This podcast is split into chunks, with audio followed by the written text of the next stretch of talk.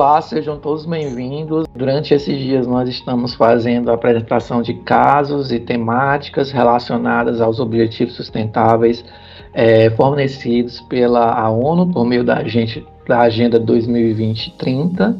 Nesse sentido, hoje nós iremos falar um pouco sobre economia circular e projetos alinhados à sustentabilidade. Né? Os nossos convidados hoje são o professor Robert Cooper da Unicamp e o doutorando Christian Cariotti da Croton e também da Unicamp. E nesse sentido, por meio desse workshop, tenta aproximar a comunidade acadêmica da UEMA e das outras instituições com os objetivos é, de desenvolvimento sustentável da ONU, as famosas ODS. Nesse sentido, nós queríamos agradecer desde já ao nosso maior incentivador, né, o magnífico reitor Gustavo, e ao seu vice-reitor, né, o professor Walter Canar. Nesse sentido também, nós queremos é, agradecer à ProExai, que por meio do professor Paulo Henrique Catunda, disponibilizou é, operacionalmente para que isso hoje fosse cumprido. A gente agradece o apoio da comissão da ODS, por meio da professora Ariadne, que nos incentivou a realizar esse workshop. No mais, os nossos agradecimentos são esses e nós iremos apresentar um pouco os nossos palestrantes desse momento. Primeiro vamos falar do Christian, é um engenheiro, doutorando pela Unicamp, mestre em engenharia automotiva pela USP, com especialização em qualidade e produtividade e otimização e, a, e com docências e consultor na área de Six Sigma e Lean Manufacturing. Então, esse é o nosso primeiro webconferencista Christian. E o nosso segundo webconferencista desse momento é o professor Albert Cooper, né, que é professor da temática de sustentabilidade e economia circular pela Unicamp, né, é cofundador da startup colombiana ligada à engenharia de reabilitação, e produtos ergonômicos, né? E atualmente é chefe de engenharia de manufatura de, e materiais da Faculdade de Engenharia Mecânica da Unicamp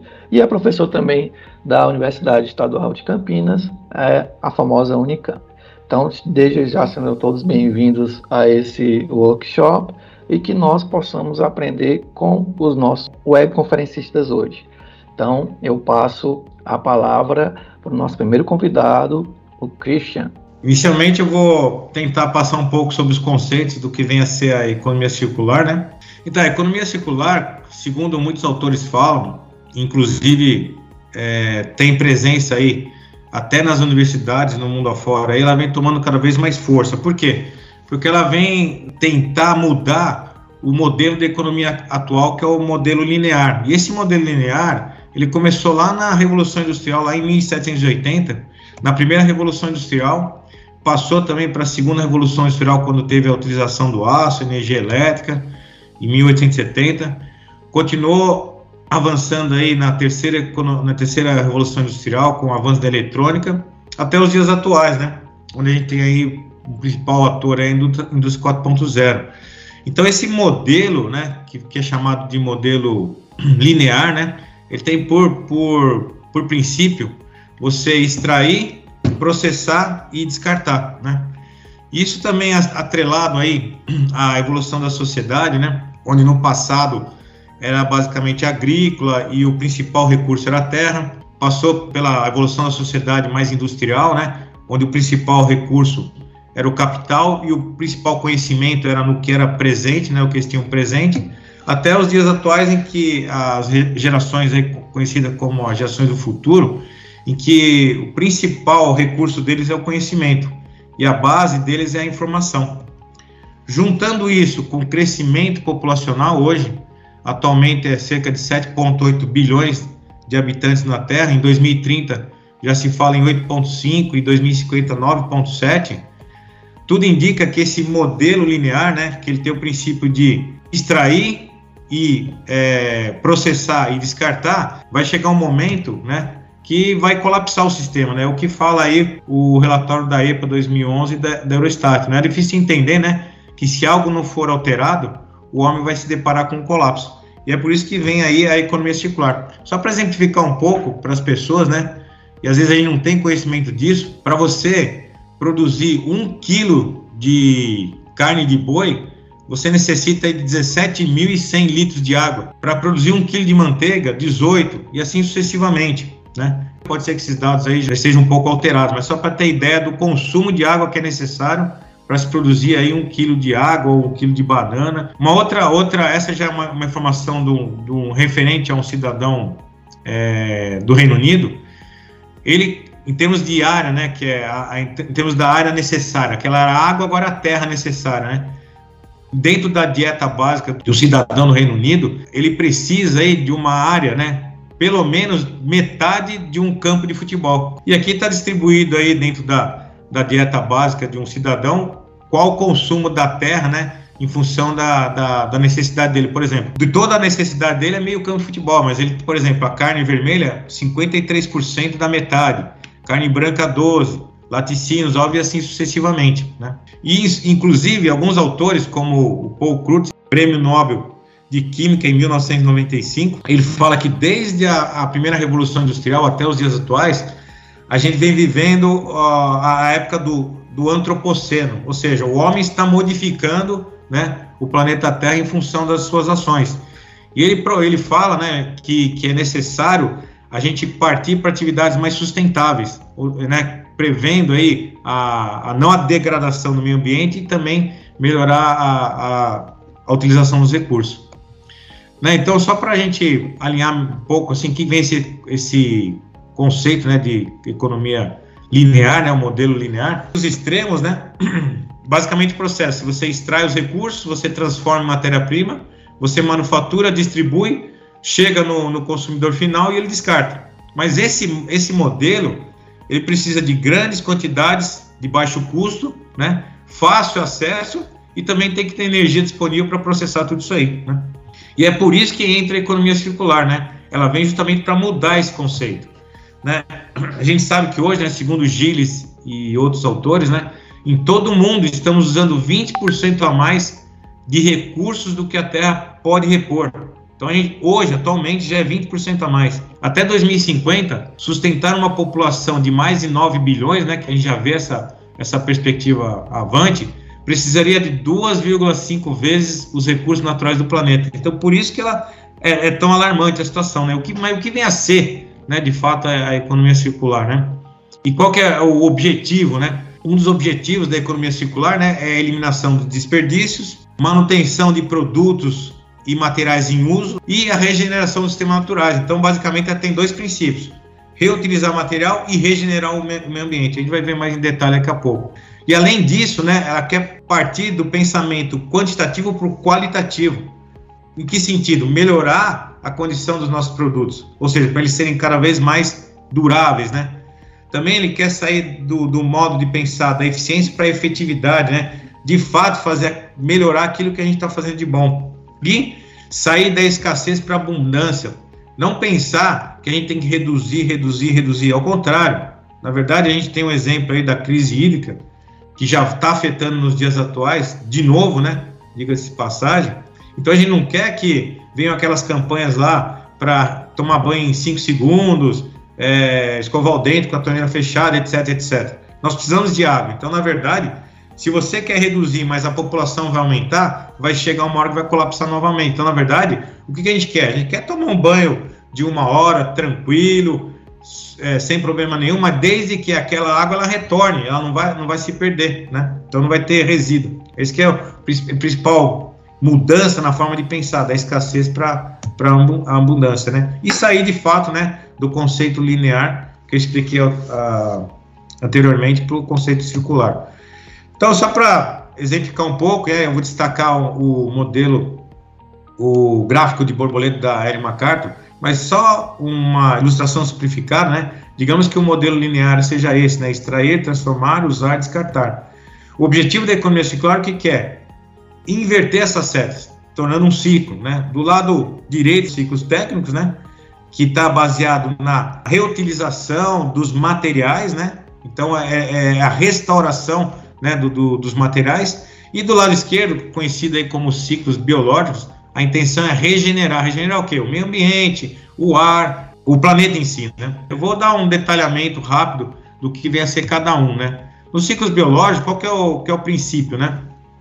Um dos primeiros ciclos é esse aproveitamento que ele fala em cascata. Imagina que você tenha um móvel, né?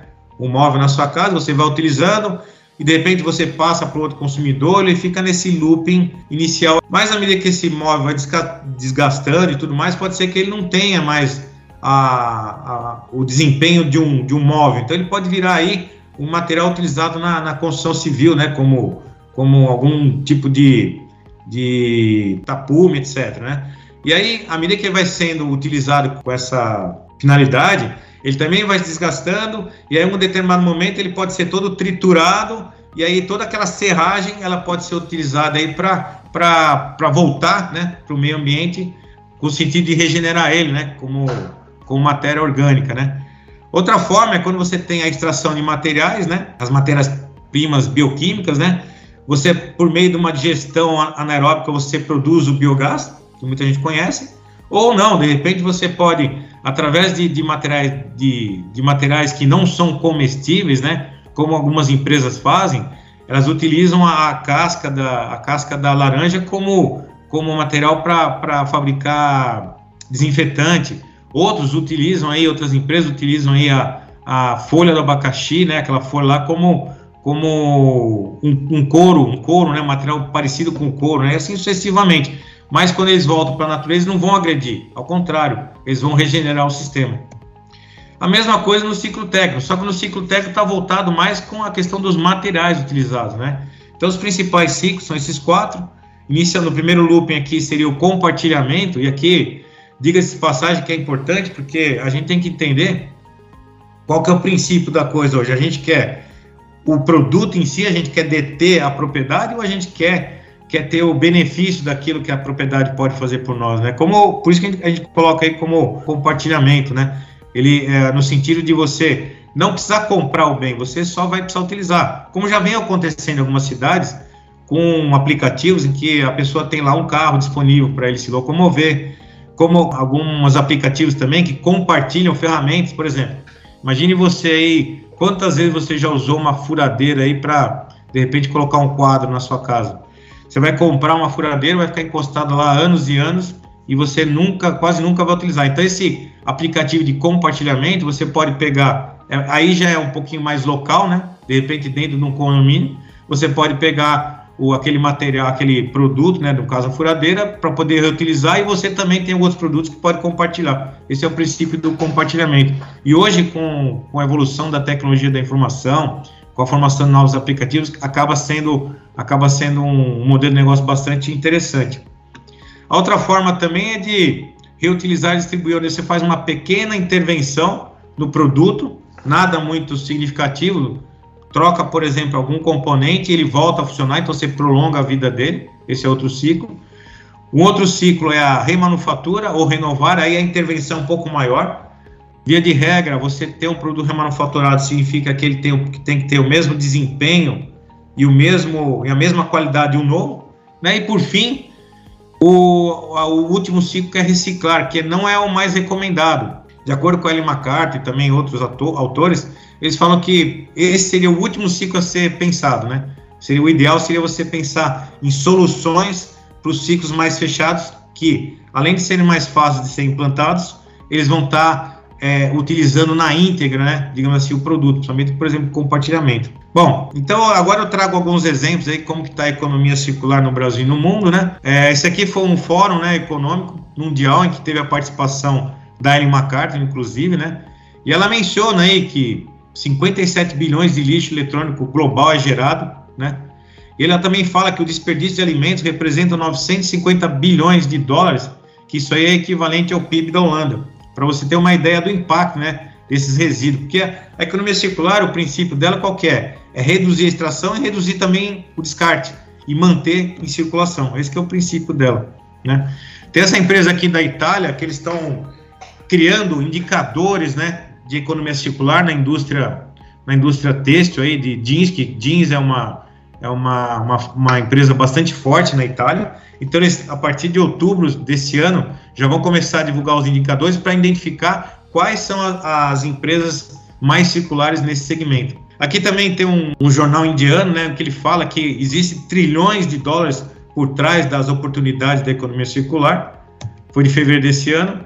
Aqui temos no Brasil também, é, no Espírito Santo, uma empresa que ela faz toda essa, digamos, essa aí já é um módulo, um modelo mais de reciclagem, né? Ela faz toda a separação do material e tem os destinos corretos, que fica lá no, no Espírito Santo, né? A CIA, que todo mundo conhece, ela já tem, assim, um programa, né? Que é esse programa circular. Inclusive, eles têm a certificação Cradle to Cradle, né? Que foi, digamos assim, uma metodologia desenvolvida por um arquiteto é, americano, né? O McDouglas, e, e um químico alemão, né? Eles desenvolveram essa metodologia, inclusive, se você compra uma roupa da CIA, ela vem no selo lá, é, vem no selo dela escrito que ela é pertence ao credo to credo, é que significa que esse material foi pensado para não agredir o ambiente na extração e também não agredir o ambiente na, no descarte, né?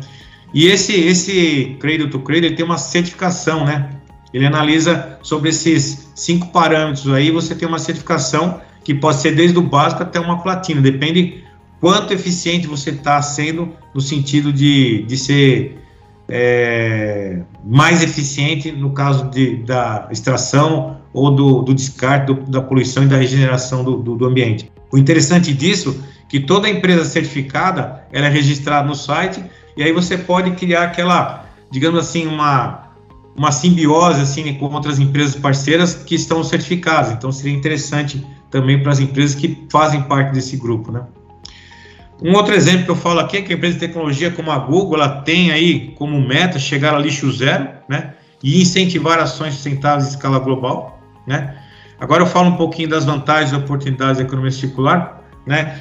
Por mais que o modelo linear que vem hoje tenha as melhorias, né? E a gente já deparou com isso, né? O quanto de material aí foi reduzido, tudo bem, isso acho que é legal, até mesmo na questão do, dos aparelhos é, de celular também, mas um relatório da, da Ellen MacArthur, juntamente com, a, com outras empresas, mostra que se até 2030 continuarmos com o modelo linear ou partirmos para um modelo circular, a vantagem é o dobro. A redução até 2030 seria na ordem de 1,8 trilhões de euros contra 0,9 se a gente continuar no modelo linear. Um exemplo da Coca-Cola, ela está querendo tirar de circulação aí 1,6 bilhões de garrafas do mercado, fazendo a reciclagem. Esse é um exemplo do ciclo técnico, né? Aqui também, por mais difícil que seja, a gente pode pensar, né, que essas esponjinhas que a gente usa aí para lavar a louça ou esses pacotes salgadinho, né, normalmente ele acaba indo parar em qualquer lugar menos no lugar correto, né? Tem uma empresa aí, né, que ele tá, você pode mandar pelo correio, né? manda pelo correio isso aí, e eles vão fazendo o volume, e à medida que eles vão fazendo o volume, eles vão dando o destino correto, vão fazendo uma reciclagem desses produtos, né? Porque esses produtos são bastante agressivos para o meio ambiente. Uma brasileira que mora na Holanda, ela sai de um vestido desse tipo e, e cria um novo produto, né? Com o mesmo material. Então ela deixa de usar aí materiais nobres ou outros materiais e acaba criando um novo em, com base no, no, antigo, né? Então é, é possível isso também, é outro ciclo técnico da economia circular. Uma empresa que ela para evitar né, que essas embalagens de longa vida aí vão parar nos lixões, nos, nos oceanos, elas fazem telhas né, para casas populares. O SEAS está em busca de um parceiro, aí já está mais voltado para o ciclo biológico, para dar destino a todos os, todo o lixo orgânico que sobra aí no, no SEASA lá. É, nessa notícia aqui do ND+, aqui ele mostra de onde é a cidade, eu não lembro agora que é, mas eles estão buscando um parceiro para poder justamente dar destino a esse lixo orgânico que pode ser na forma de biogás ou outro tipo de produto, lá como a gente viu anteriormente no ciclo biológico, né? Tem também um grupo de cientistas no Japão que estão querendo substituir o cimento, né? É, o concreto sem cimento, né? Estão ainda está em fase de laboratório, né? Essa, essa, esse desenvolvimento, mas o que o, o concreto, o que, o que a fabricação de cimento agride o ambiente, o ambiente, o que ele polui é coisa astronômica. Aqui também outro exemplo no Brasil de coleta seletiva, né? Aqui eu coloco de onde saiu a fonte, quando foi. Você vê que é tudo, tudo recente. Essa keniana aqui também, ela transformou é, tijolo aí de lixo, né? De, de plástico, na verdade. E também a J, JBS, que também desenvolve piso verde aí. Inclusive, eles falam que até a resistência ela é superior a um, a um produto feito aí de, de concreto.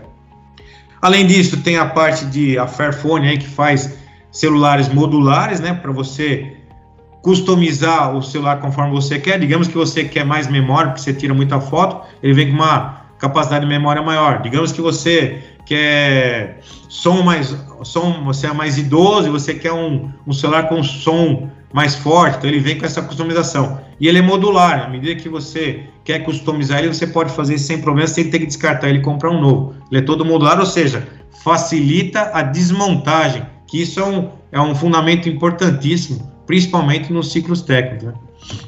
E esse aqui é o último, acho que é o último exemplo que eu falo, não, penúltimo, é uma, uma empresa que, por exemplo, na Alemanha, é tudo a granel. Você pode comprar tudo lá de grão, tudo que for a granel. Você não precisa, por exemplo, que nem muitas vezes você vai no médico aqui e ele fala assim: ó, oh, você vai ter que tomar esse antibiótico durante cinco dias, dois ao dia. Só que quando você vai comprar o remédio, ele tem lá 15. O que, que você faz com os outros cinco, né? Então, esse aqui é um exemplo. Inclusive, se você não tem a sua própria embalagem, eles fornecem embalagens descartáveis também. Aqui também é uma empresa que, que ela reverte uma, o alimento, né? Pertence ao ciclo biológico que é o que, que eles fazem com o alimento que sobra, né? Que fica nos Estados Unidos. E aqui tem uma no Brasil, que é o Banco de Alimentos chamado. Esse aqui é um relatório que eu peguei recentemente. Do, da, olha, eles já pegaram é, 5 milhões de toneladas aí de, de alimento. O que, que eles fazem? Ou eles destinam para restaurantes mais populares, ou eles fazem uma doação, enfim, toda essa coleta que eles pegam do, da, da, do, do, des, do descarte de alimentos, eles reaproveitam. Bom, basicamente é isso, né? Que eu queria mostrar para vocês, só para ter uma, um apanhamento geral do que vem a economia circular e os diversos segmentos de aplicação, beleza? Obrigado, Christian. É muito esclarecedor a, sua apresentação sobre a economia circular. É um viés assim que nós precisamos olhar com carinho, né? Porque o mundo ele precisa desse novo olhar mais sustentável de economia, né? Esse processo de transição da economia linear é importantíssimo e a economia circular ela vai se consolidar nesse sentido. Para nós termos de fato a economia circular, a gente precisa desenvolver né, projetos cada vez mais sustentáveis, né, com viés de sustentabilidade. Nesse momento, eu convido o professor Robert Cooper a fazer a sua apresentação sobre a gestão, é, a sustentabilidade e a gestão de projetos. Professor, a palavra é sua. Muito obrigado, Abraão, pelo convite, poder participar aqui, intercambiar ideias e conceitos, né, que são muito importantes. E parabéns também para a Universidade Estadual do Maranhão por apoiar essas iniciativas, né? E conseguir assim chegar a mais pessoas com esses conceitos, né? Criar uma conscientização, criar um interesse nesses assuntos. E tal como você falou, Abraão, é muito importante, né, o viés né, que o Cristian mostrou, né, esse olhar diferente, né, repensar a forma como nós estamos fazendo as coisas, tá? É importantíssimo, eu acho que é a base da sobrevivência da, da humanidade, né, daqui para frente. Mas tal como você falou, né, nós precisamos, né, começar a mudar isso, e uma das formas de fazer isso é através de projetos, tá? Então, nesse sentido, permita-me, eu vou eh, começar aqui a minha apresentação. Meu tema, né, o tema que eu trago aqui para vocês, tenta né, vincular a sustentabilidade em gestão de projetos. Né? Então, você vai desenvolver projetos que têm aquele viés sustentável, tá? Então, de que forma né, você inclui esses conceitos de sustentabilidade? Você pode desenvolver produtos né, através de ferramentas, técnicas sustentáveis até para atender características, características técnicas. Mas como você faz essa gestão? Tá? Então eu vou tentar passar aqui uma ideia, né, que eu estou desenvolvendo aqui nas pesquisas, nos estudos que eu faço aqui na Universidade Estadual de Campinas. E eu tenho uma proposta, né, que eu inicialmente estou chamando de uma metodologia, né, para sustentabilidade em gerenciamento de projetos, tá? Essa metodologia consiste basicamente de quatro etapas, tá? Então, antes de você, né, falar que vai desenvolver esses eh, projetos eh, com um viés mais sustentável, né, que você vai trabalhar, né, para que você consiga aplicar esses princípios da economia circular, por exemplo, né? Então, é importante primeiro você encontrar significado, tá? O que significa inserir sustentabilidade no gerenciamento de projetos e qual o impacto disso nas práticas, né? Na, nessa gestão que, que vai ser realizada. Então, o primeiro passo, a primeira etapa seria isso, né? Encontrar um significado, né? Ser consciente, estar ciente do impacto que isso vai ter na forma como os projetos são gerenciados e são concebidos atualmente, tá bom? Então, esse seria o primeiro passo, encontrar esse significado, tá? O segundo seria ter uma referência, ter um modelo, tá? Para você conseguir incorporar esses conceitos no gerenciamento de projetos, tá? E um modelo, não só um roteiro para que ajude você né, a aplicar, que isso já é uma ferramenta muito importante, mas também conseguir que esse modelo proporcione um nível de avaliação, né? um nível de aplicação de maturidade, né? de como você está inserindo esses conceitos. Tipo assim, como eu estou agora, tá? E como vou estar depois, como vai estar minha organização, depois de eu inserir esses conceitos de sustentabilidade, tá bom? Então, numa primeira etapa, nós temos significado, estamos cientes do impacto que isso tem, inserir sustentabilidade no gerenciamento de projetos. Depois, nós nos apoiamos tá, num modelo para, de uma forma ordenada, de uma forma mais focada, tá, incluir esses conceitos, definir ações, e esse mesmo modelo vai servir como um indicador de maturidade da evolução né, que eu ou minha organização está alcançando, né? eh, para incorporar esses conceitos, tá? E esse significado, essa incorporação de conceitos, ela tem que estar apoiada em alguns pilares, né? Em alguns princípios? Então, aqui também nessa etapa eu apresento, né, o que são os princípios que eles podem ser diretrizes na implantação de sustentabilidade no gerenciamento de projetos. Uma vez que isso esteja claro, né, então aí sim, né, a gente pode partir tá? para uma aplicação. Né? E essa aplicação eh, vai depender né, da identificação de uns aspectos chaves, né? porque essa aplicação não é única, tá bom? Vai depender muito da organização, vai depender muito do contexto no qual eu estou tentando realizar aquelas ações, tá? Então, depois de uma busca que eu fiz, né? Eu primeiro não pensei nessas etapas, tá? Eu primeiro tentei entender o que significava inserir sustentabilidade no gerenciamento de projetos, tá? Então eu fui atrás de fazer algumas pesquisas bibliográficas e encontrar o que existia no tema. Aí que eu comecei a enxergar, né? Que isso seria mais eh, concreto se eu conseguisse mostrar ele através de uma metodologia que consiste desses quatro passos.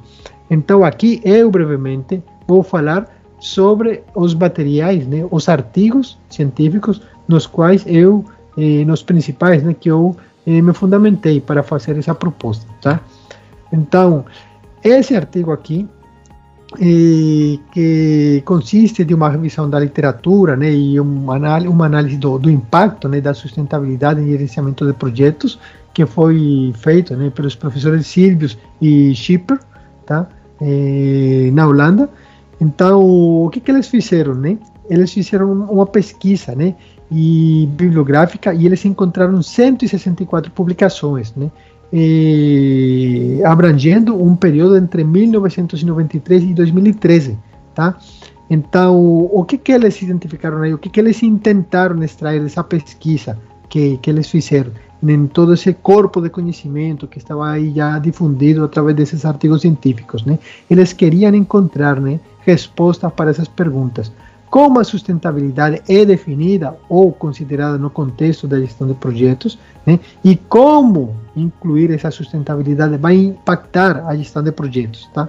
Então, aqui eu resumo para vocês, tá? O que que significa sustentabilidade na gestão de projetos, né? significa equilibrar ou harmonizar os interesses sociais, ambientais e econômicos, significa uma orientação né, de curto e longo prazo, então enxergar né, essas duas eh, visões, tá? não só curto prazo, porque os projetos têm um início, um meio e um fim, tá? eles são temporários, tá? tudo bem, eles continuam sendo temporários, mas eu preciso ter uma visão de longo prazo, tá? eu não preciso só focar na entrega, eu preciso focar no que vai acontecer com essa entrega ao longo prazo, tá? Os projetos, eles precisam ter uma orientação tanto global quanto local, tá? E valores e ética são componentes importantes, práticas de transparência e responsabilidade social corporativa também, tá? Tem que focar na redução de risco, na eliminação de resíduos, né? E inclusive coincide com aquilo que o Cristian estava falando, né? Consumir renda e não capital. Mas nós não estamos falando de dinheiro, nós estamos falando de materiais, né? Como que a natureza nós temos aí, né? E uns recursos, tá? Quando nós extraímos ele, nós estamos tendo uma renda, né? Estamos tendo uma, um ganho, né? Uma ganância desse, desse, desse, desse, desse recurso natural, tá? Mas a ideia é consumir esses produtos que eu já extraí, esses materiais que eu extraí, e não continuar extraindo, tá? Então, disso se trata. Isso significa sustentabilidade em gerenciamento de projetos, tá bom? E de que forma impacta? Né? Três grandes aspectos. Vai existir uma mudança de escopo na gestão dos projetos, tá? Tanto da, do gerenciamento do cronograma, do orçamento, da qualidade, tá? Você vai ter que incluir aspectos ambientais, tá? de sustentabilidade econômica também. Vai ter uma mudança de paradigma na gestão de projetos. Né? Então, você vai partir de uma abordagem que, na qual você tenta né, eh, ser previsível e controlar, né, eh, para uma abordagem, abordagem na qual, eh, por causa né, desses componentes que você está adicionando, você tem que se tornar mais flexível, mas também os projetos vão ser mais complexos. Tá? Então, existe uma mudança de paradigma e também uma mudança de mentalidade para o gerente de projeto, tá? Porque ele não vai ter foco só nessa entrega dos resultados solicitados, né? Mas ele vai sentir ou vai ter que sentir responsabilidade pelo impacto que isso vai ter ao longo prazo, tá bom? Em gerenciamento de projetos se fala do triângulo de ferro, né?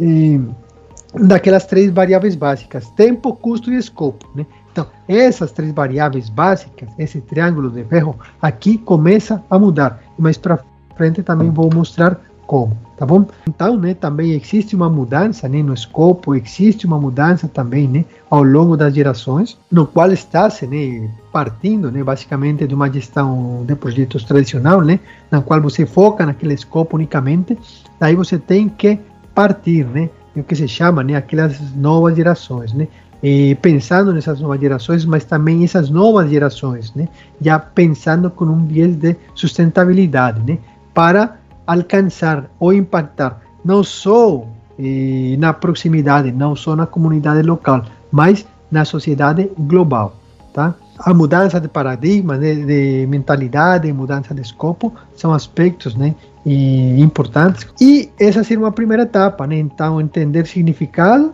e entender o impacto daquilo. Uma vez que esse conhecimento, esses conceitos, né, estão mais claros, então nós vamos utilizar um modelo, tá? Que nós vamos utilizar ele para quê? Para integrar essa sustentabilidade nos projetos, na gestão desses projetos, tá?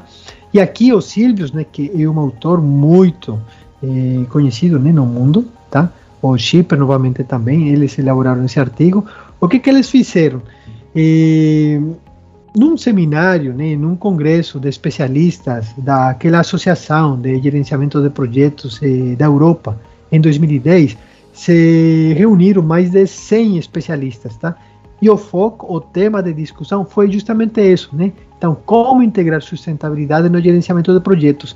Então, teve em 2010 mais de 100, acho que 110 especialistas pensando sobre, sobre esse assunto, tá? Então, eles chegaram numa proposta, né? Esse grupo de especialistas chegou numa proposta, chegou no que poderíamos chamar de um modelo de maturidade, tá? E basicamente, né? E, o que que eles eh, falaram, né? Tá, olha, eh, sustentabilidade em projetos, né? É sobre integrar esses aspectos, né? Econômicos, ambientais e sociais nessa gestão, né? E ao fazer isso, né? Esse gerenciamento dos projetos, ele amplia seus limites, ele passa a ser muito mais abrangente, tá? Então, esses especialistas fizeram uma proposta em qual sentido? Bom, nós temos o tripé da sustentabilidade, os aspectos econômicos, ambientais e sociais. Eles identificaram eh, 10 elementos que eles podiam ser chaves tá? para você conseguir essa integração. Tá? Então, eles falam, olha, em termos de gerenciamento de projeto, o que, que significa sustentabilidade econômica. Então, eles definiram, por exemplo, ah, significa né, ter foco né, no retorno sobre o investimento, significa ter agilidade no negócio. E, como nós integramos né, os, os, aspectos ambientais no gerenciamento de projetos? Então, eles né, propuseram, oh, vamos focar nos meios de transporte, vamos focar na utilização da energia, vamos focar no tratamento dos resíduos, vamos focar no uso dos materiais e dos recursos. Tá? Então, esses três aspectos da sustentabilidade, esse tripé da sustentabilidade, eles desdobraram em 10 elementos, né, que eles, na verdade, são ações que têm que ser realizadas, tá? para, através dessas ações, alcançar esses níveis de sustentabilidade, e ao mesmo tempo eles definiram 32 descritores, né? E dois ou mais para cada um desses elementos. Então, baseados nessas características, tá? nesses descritores, baseados nesses elementos para integrar sustentabilidade, eles definiram um modelo de maturidade, tá? no qual o tripé da sustentabilidade é avaliado e eles avaliam através do quê? De cinco diferentes níveis, né? Iniciando pela não presença de nenhum desses componentes, tá? Que ele seja observado, né? Em cada um dos tripés da sustentabilidade, tá? Então daí, né? Eles vão avançando, oh, esses aspectos né, são observados, são integrados, né? ou considerados no nível dos recursos, do processo de negócio, do modelo de negócio, tá? dos produtos e dos serviços. Então, a ideia seria utilizar esse aqui, que seria como se fosse um checklist, fazer uma verificação da empresa, encontrar um primeiro nível, propor umas ações como se fosse um processo de melhoria contínua, tá? E fazer uma medição posteriormente, né, com base nesses primeiros dados que foram obtidos, e ir mostrando como essa integração vai aumentando, vai se incorporando, tá bom? Então, nós temos significado, nós tem, temos consciência do impacto de, de incluir sustentabilidade no gerenciamento de projetos e nós temos um modelo que pode nos guiar na implantação dessas ações, tá? Então, tudo isso é muito importante, tá? Mas como nós vamos integrar, no que nós vamos nos apoiar, no que nós vamos fundamentar essas, essas propostas, tá? Essa proposta de, desse autor, do Danispo, tá? E foi um artigo publicado em 2015, e, no qual né, ele mostra esse contraste que existe né, entre a gestão de projetos sustentáveis e a gestão de projetos tradicional. E aqui nós temos um pouco disso que eu estava falando para vocês, né? Olha, aqui tem uma mudança né, na visão, né? E na orientação do projeto, ou na visão tradicional, eu estou focado só naquela entrega, só naquela data, né? Que eu vou entregar meu projeto para o cliente, né? Aqui não, eu tenho que entregar, obviamente é um projeto, mas qual vai ser o impacto que isso vai ter ao longo do tempo, tá? Na visão tradicional, por exemplo, a orientação, né, o foco é naquele escopo que eu prometi, tá? Na visão sustentável, não é mais esse, essa característica, essa especificação. Ela está envolvida, mas também ela está, né, ela tem uma orientação com relação ao ciclo de vida daquele produto ou o ciclo de vida daquele eh, serviço tá? Na visão tradicional, nós temos esse tripé, né? esse triângulo de ferro, escopo, tempo e, e custo, né? Na visão sustentável, nós temos eh, sustentabilidade econômica, social e ambiental, tá? Na visão tradicional, nós temos e fazemos esforços enormes por diminuir a incerteza, diminuir a complexidade. Quando essas considerações de sustentabilidade são feitas né, em projetos eh, sustentáveis, tá? Essa complexidade aumenta, tá? Então tem que a organização ser mais flexível para se adaptar a esses novos requisitos, tá bom? Então, dessa análise, né, dessa integração de sustentabilidade na gestão de projetos, nessa proposta de artigo aparece a declaração de seis princípios que eles podem ser norteadores, tá? Eles podem ser direcionadores das ações. Então, eu tenho significado, sou ciente do impacto, eu tenho um modelo, né, com um checklist, com algumas eh, diretrizes para eu realizar ações, direcionar essas ações, e agora eu tenho eh, uns princípios que eles têm que ser respeitados, tá? São esses seis princípios, né? Então, harmonização dos pilares social, ambiental e econômico, tá? E foco no longo prazo, né? E não somente no curto prazo, né? aqui as empresas elas estão, né, sob a influência das partes interessadas internacionais, né? Então, a visão não é mais local, a visão também é global, né? Sustentabilidade é sobre o consumo de renda e os capitais naturais permanecerem intactos. Aqui nesse princípio encaixa perfeitamente aquelas definições que o Christian estava mostrando para nós sobre economia circular, tá? Tem também um apelo pela transparência e pela responsabilidade ou responsabilidade social corporativa nas empresas, tá bom? E também um princípio de que sustentabilidade não é um objetivo fixo, é a direção do movimento, né? É o elemento chave, né? É a mudança, né? Para que os negócios, né, os processos, eles sejam mais sustentáveis, né? Então, valores né, pessoais e éticas são elementos críticos que têm que estar aqui presentes, tá bom? Então, nisso consiste essa eh, metodologia. E na última etapa nós temos uma aplicação. Para mostrar uma aplicação, né, eu peguei um artigo né, que foi desenvolvido, uma pesquisa que foi desenvolvida aqui no, no Brasil, né, no qual os autores né, desse artigo eles queriam verificar quais eram os fatores chaves né, de sustentabilidade em gerenciamento de projetos. Essa pesquisa né, também foi respondida por aproximadamente 130, 160 né, gerentes de, de projetos, né, e os resultados mostraram né, que os quatro fatores que mais se destacaram né, como fatores chaves né, da sustentabilidade no contexto de gerenciamento de projetos são modelos de negócio de inovação sustentável, gestão de stakeholders, né, ou partes interessadas, né, vantagem econômica e competitiva e políticas e recursos ambientais. Tá? Então, esses, para esse grupo de, de, de, de gerentes né, de projetos que, que foram entrevistados, tá, de diferentes partes do Brasil, eles consideram né, que esses são os fatores chaves no momento aqui no Brasil. Então, uma empresa, uma organização que queira envolver, né, e incluir esses conceitos de sustentabilidade, ele poderia saber né, qual é a expectativa, vamos pensar assim, dos clientes, né, expectativa né, da sociedade, ou expectativa de, de, um grupo de especialistas com relação aos aspectos que poderiam ser um fator diferencial do negócio deles, numa, num novo modelo de negócio, inclusive. Né? Então, ter como foco um modelo de negócio de inovação sustentável né, pode ser uma chave de sucesso para uma empresa. Tá? Fazer uma gestão adequada dos stakeholders né, e, principalmente, né, tentar, através desse modelo de negócio, obter uma vantagem econômica né, e, e ganhar né, na, na, corrida com as outras empresas né, através da inclusão de políticas e consideração dos recursos ambientais. Tá? Então, basicamente nisso consiste a proposta, né, como incluir essa eh, sustentabilidade no gerenciamento de projetos, tá? Essa eh, é a ideia que estou trabalhando, né, como proposta de, de metodologia e basicamente consiste, consiste nisso, né? Definições, conceitos, princípios, aplicação, tá bom? Então, é isso, Abraão. Muito obrigado a vocês, muito obrigado, Christian. E, e é um prazer estar aqui com vocês. A gente que agradece, professor Cooper.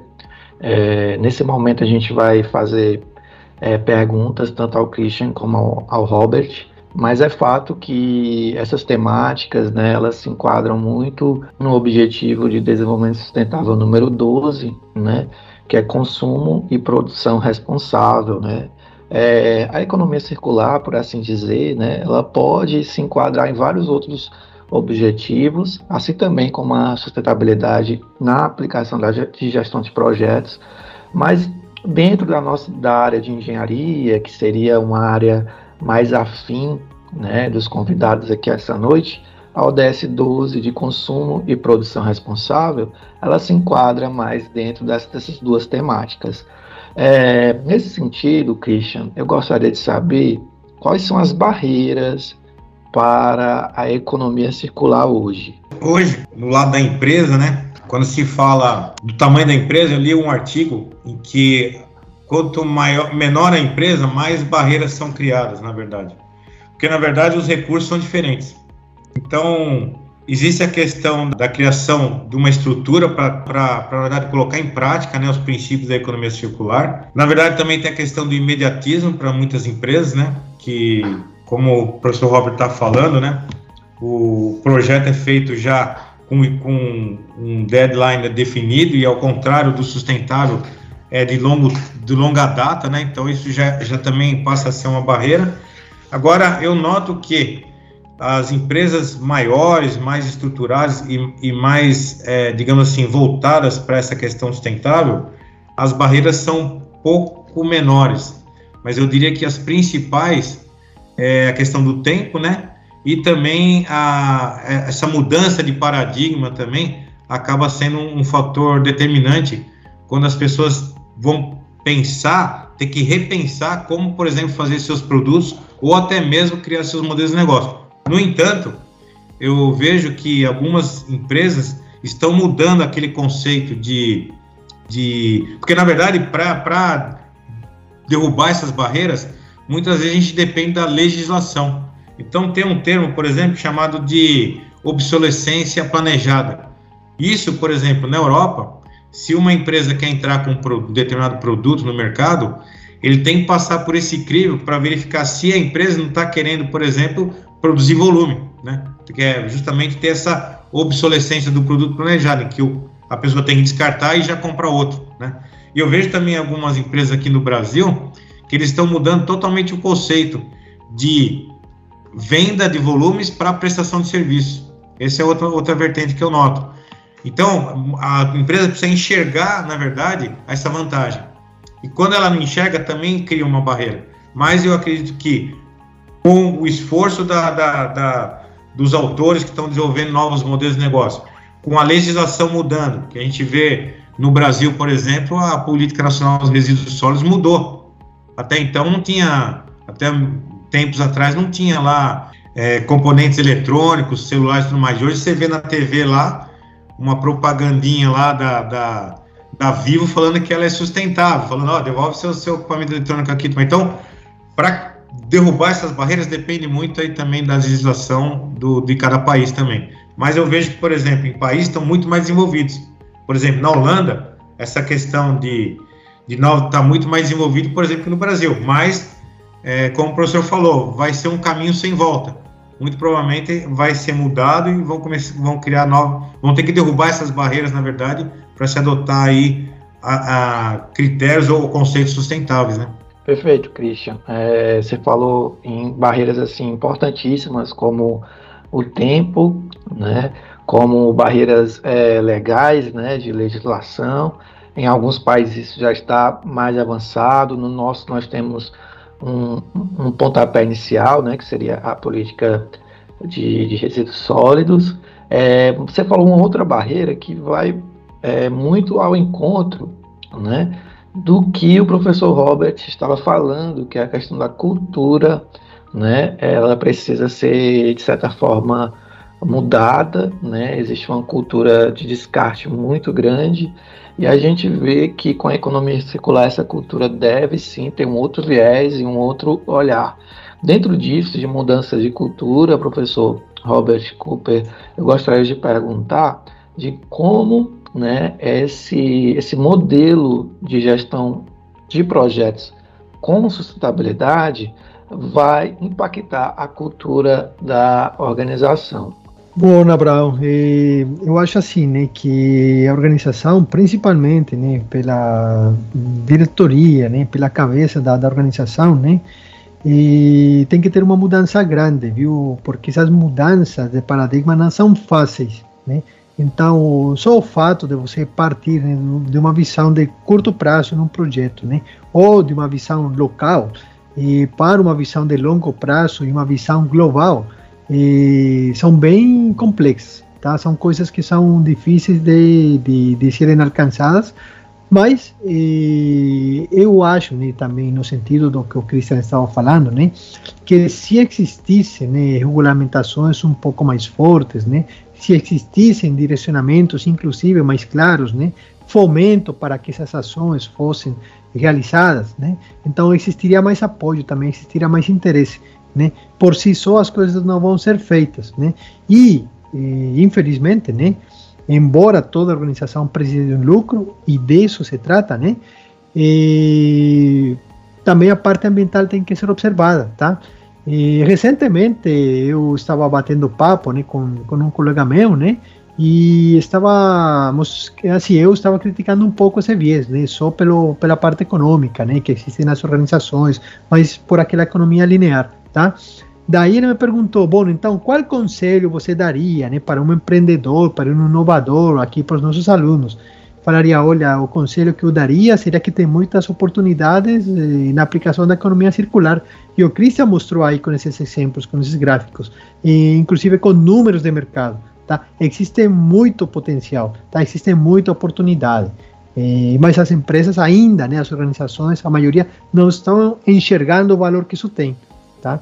Então, eh, eventos como esse aqui, né, eh, conceitos como os que o Cristian passou, para que sejam mais familiares, né? Uma proposta de metodologia, como aquela que estou mostrando aí para vocês, essas etapas, colocar elementos, né? Mais claros, menores elementos, eu acredito que podem contribuir, sim, para que essas ações sejam, sejam realizadas, tá? É, professor Cooper, eu teria uma outra pergunta ao senhor, é, relacionada mais ao modelo que o senhor apresentou. É, eu quero saber a motivação e qual a lacuna esse, esse modelo é, supre hoje? A motivação, acho que foram duas, né? Primeiro, uma motivação pessoal, né? O fato de, de querer fazer uma contribuição, né? Desde a posição que atualmente eu tenho, né? Como, como professor, como pesquisador, mas tentar fazer uma contribuição para melhorar, né? É, o nosso modo de vida, tá? E, e, também pelo fato que eu participo de um curso de especialização em gerenciamento de projetos aí na Unicamp, na Faculdade de Engenharia Química. E existe um módulo que se chama Sustentabilidade em Gerenciamento de Projetos. E eu me perguntei, né, no início, quando comecei a participar desse módulo, de que forma eu vou falar eh, de sustentabilidade em gerenciamento de projetos. E as primeiras vezes eu comecei eh, mostrando uma aplicação do processo de desenvolvimento de produtos, né? Como o gerenciamento de projetos está nele e quais ferramentas existem. Mas eu percebi que aquilo não era necessário, que precisava né, outras diretrizes um pouco maiores, né, um guarda-chuva maior, mais de contexto, mais de princípio, primeiro estar claras antes de você realizar essas ações. Então a motivação veio de. Tá? Primeiro fazer uma contribuição, mas também pela minha atuação, pela pesquisa, pela participação nesse, nesse curso, que eu percebi a necessidade, né? E também naquele intercâmbio com alunos que, que são de empresas, então eu percebi que existia essa necessidade. E é uma ideia né, que não é definitiva, não está formada, mas que, estou tentando amadurecer. Você fez outra pergunta, Abraão, desculpa.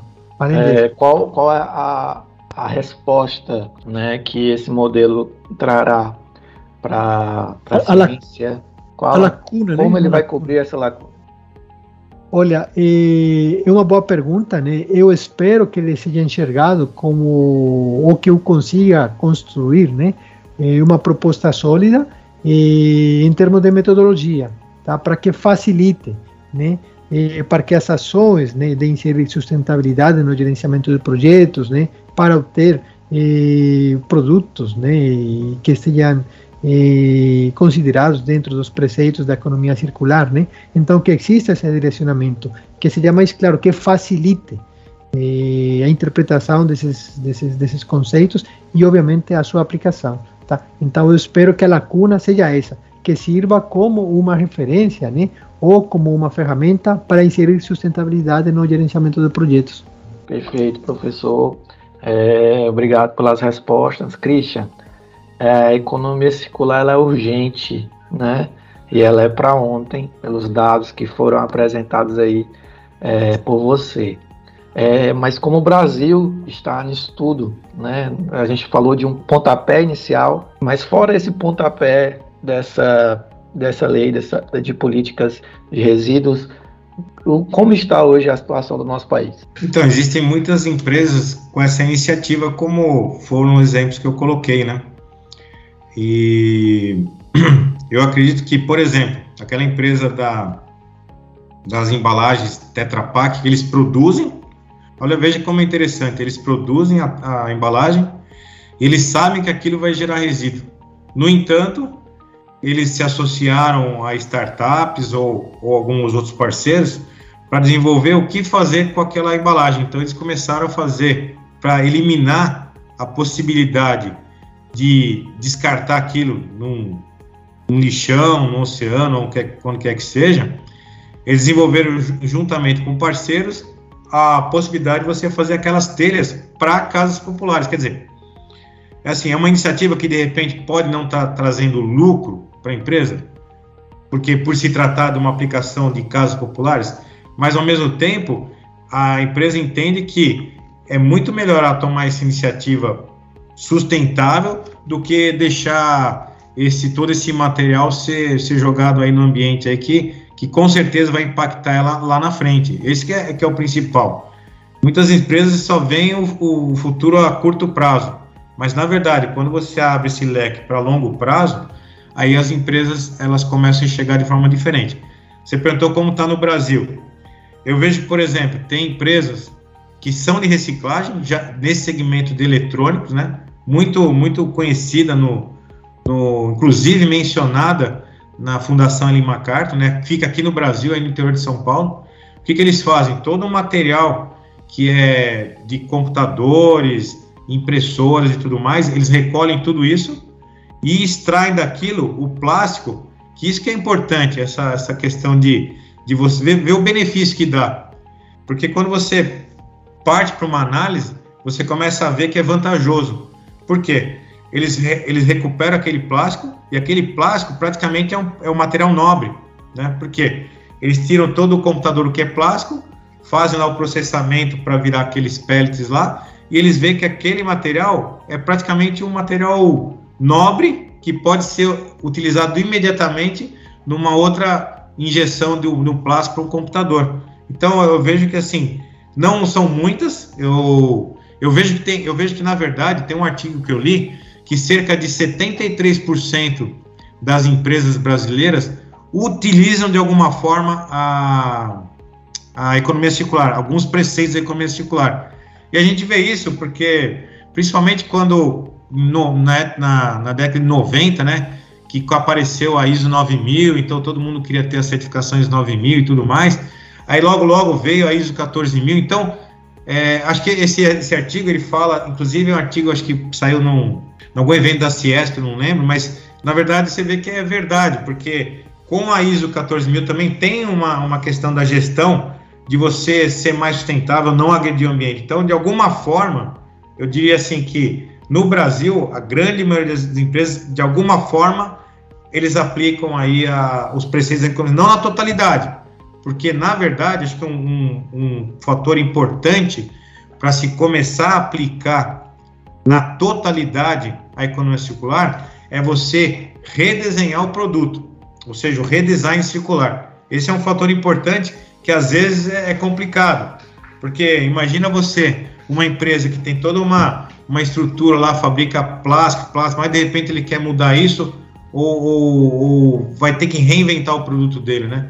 Então, mas, mas assim, termos, voltando à sua pergunta, eu já li em artigos que a, a, grande maioria das empresas no Brasil, elas aplicam de alguma forma, mas ainda não na sua totalidade, que seria o mundo ideal, né? Como vem ocorrendo em alguns países, por exemplo, na China, que ele tem aquela simbiose industrial, em que as empresas estão todas interligadas, onde o resíduo de um é alimento do outro e assim sucessivamente. E quando chega no final da cadeia, ele volta para a primeira empresa. Isso é o mundo ideal. Em alguns lugares tem isso. Mas o que eu vejo é que esse tema ele vem crescendo muito por alguns motivos. Ou, ou por uma questão de necessidade de alguns países, como a China. Né? A China, não precisa nem falar que os caras precisam, precisam fazer alguma coisa lá, né? dada a quantidade de pessoas, né? Mas eu acredito que no Brasil também tem, né? Como eu falei aí, de alguma forma eles estão aplicando. Mas ainda, diria que na totalidade ainda é um gap aí que está que está sendo que está sendo aí preenchido ao, aos poucos, eu acho. Obrigado, Christian.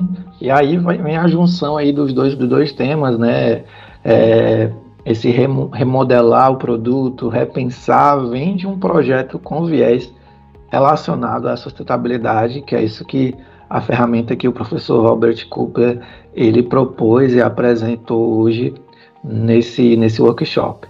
No mais, pessoal, eu gostaria de agradecer muito a presença tanto do Christian como do Robert, né, por participarem aqui do nosso workshop. Se vocês tiverem uma, alguma última consideração, vocês podem fazer nesse momento. Aí a sequência pode ser Christian e Robert. Vocês Tudo bem, vamos. Então eu, eu, agradeço aí a oportunidade de participar e, e eu acredito que espero que muita gente veja essa, esse evento aí para poder acabar se conscientizando cada vez mais dessa necessidade que vem, vem vindo aí ao longo do, do tempo. Então isso é fácil de, de ver quando a gente vê aquele evento lá que teve no Dia da Terra, né?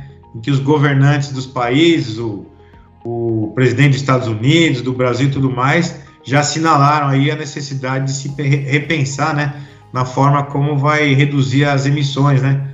Haja visto que, que alguns países, como a Europa, já fala-se lá que até 2030 não, não se vai mais é, comercializar ou, ou produtos é, veículos né, com combustão interna, né? Eles vão ter que partir aí para energia limpa, alguma coisa do tipo. E até, por incrível que pareça, nos Estados Unidos e algumas cidades também, até 2035 já se fala que algumas cidades dos Estados Unidos aí, eles vão começar a não permitir, né? Aí vem de novo aquela questão das leis, né, para mudar as coisas, né?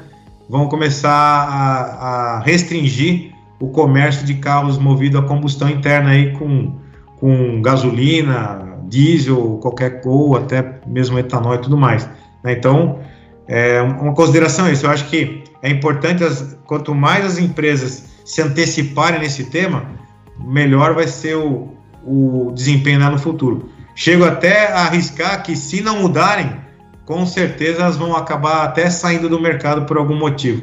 Professor Robert. Bom, Abraham, eh, não tenho assim uma consideração né, diferente, né, além da, da, daquela apresentação que eu fiz, né, basicamente um apelo, né, e aí para as pessoas que estejam escutando esse podcast, né, para que assim tomem consciência, né, que seja um propósito principalmente, né, para as organizações né, que são as entidades né, que transformam esses produtos, transformam essa matéria-prima, prestam esses serviços, para que pensem, né, um pouco pensem nessa realidade, não deixem para a última hora e já comecem nesse processo de transformação.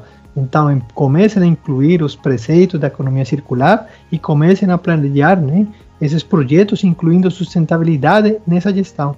Basicamente isso. Também juntaria os dois temas dessa, dessa forma e mais uma vez, muito obrigado pelo, pelo convite.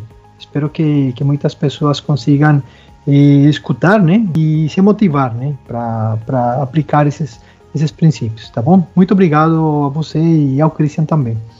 É, a gente agradece aqui a, demais a participação de vocês, sabe da relevância do tema, sabe que existe um link direto com os Objetivos de Desenvolvimento Sustentável que foram propostos pela ONU. Então, desde, desde já o nosso abraço, o nosso agradecimento, né? E saibam da importância, da relevância dos assuntos que foram tratados hoje aqui. Eu acho que são de impactos mundiais e, e precisam de decisões urgentes. Então, é, a gente agradece muito a vocês e quem está nos ouvindo nesse momento. Eu só venho lembrá-los que tem mais workshop, tem mais temáticas, tem mais cases, então não fique de fora e continue aqui apreciando o nosso workshop. Muito obrigado e um abraço. Até a próxima. Até a próxima, pessoal. Até a próxima. Lembre-se sempre, né, que a gente não pode deixar ninguém para trás e sempre com orgulho de ser o M.